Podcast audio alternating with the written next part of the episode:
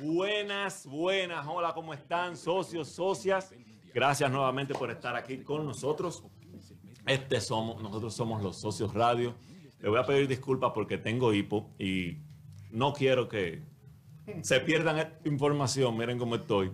Pero eh, vamos a hacer el programa así. O sea, yo voy a hablar poco, voy a dejar que nuestro invitado hable. Recuerden, subimos dos videos, dos videos semanales a YouTube. Síganos y suscríbanse en nuestro canal Los Socios Radio RD. Ahí van a encontrar los videos, estos que estamos subiendo ahora, y todos los videos eh, pasados, donde encontrarán información real y útil. Suscríbanse, denle me gusta y compartan nuestro contenido. También pueden encontrarlo en Spotify y su ayuda en Patreon nos va a permitir seguir. Se están burlando de mí aquí adentro. Eh, nos va a permitir eh, seguirles trayendo este contenido real y útil para eh, beneficio de todos nosotros. Sin más preámbulos, les voy a presentar al doctor Climé. Él es cirujano plástico y viene a hablarnos sin tapujos de todo lo que nosotros queramos saber. Así que si, si tienen preguntas pueden hacerlas, pueden usar cualquiera de las redes sociales para que el doctor las responda. Doctor, buen día. Muchísimas gracias por la invitación. De verdad me siento en casa. Es una honra estar con ustedes. Qué bueno. Eh, empezando, doctor Climén. Yo le tengo mucho respeto a los doctores y por eso eh, te puse de primer nombre doctor. Gracias. Porque, eh, ¿verdad? Me voy a referir a ti como doctor, aunque tenemos la confianza de tutearnos, pero doctor, porque... Gracias, gracias. Realmente sí, no se sacrifica mucho. Es una carrera bastante complicada, muchos años de estudio, mucha dedicación, no es nada fácil. Pero ten la confianza. Estómago fuerte. Sí. Pero tranquilo, que para ti soy Enriquillo. No te Muy bien. Cirugía plástica. Vamos a empezar por lo chulo. ¿Quiénes se hacen más cirugía plástica? ¿Los hombres o las mujeres? Realmente en la gran mayoría de mercados, excluyendo en un procedimiento en específico, que son los procedimientos de trasplante capilar, todos los demás, el 82% lo dominan las mujeres.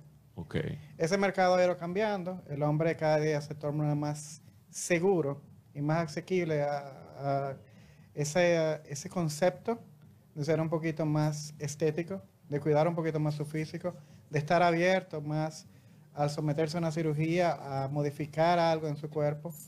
O sea que eso viene cambiando y creo que dentro de poco vamos a estar hablando de un 70-30. Ok.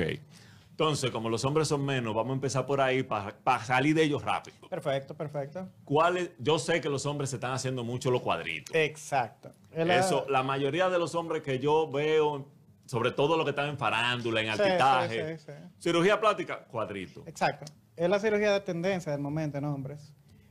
Pero. ¿Cómo se hace eso? Ah, ok. Porque, ¿verdad? Todo el mundo tiene los músculos ahí. Ustedes sencillamente lo que hacen es que quitan todo lo que está entre la, entre la piel y el músculo para que se noten los cuadritos. Mira, eh, en sentido general. Lo dije como muy sencillo. No, no, no. Hasta cierto punto correcto. O sea, tú lo que estás es exponiendo lo que ya existe. Pero como tú dices, el músculo está ahí, todo lo tenemos. Lógicamente se hace de una manera más articulada, más escultural se utiliza tecnología, hoy en día se utilizan aparatos como el Vaser, que es un aparato que va a derretir la grasa primero, es un aparato de ultrasonido, pero la va a derretir generando un calor que hace que la piel se pegue más, por lo cual las líneas se definen más.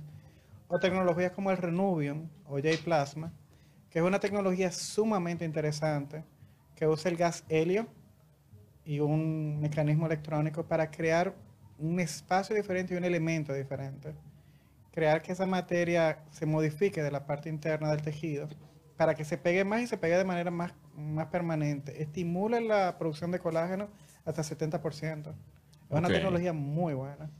Pero me pregunto, me puse mi cuadrito.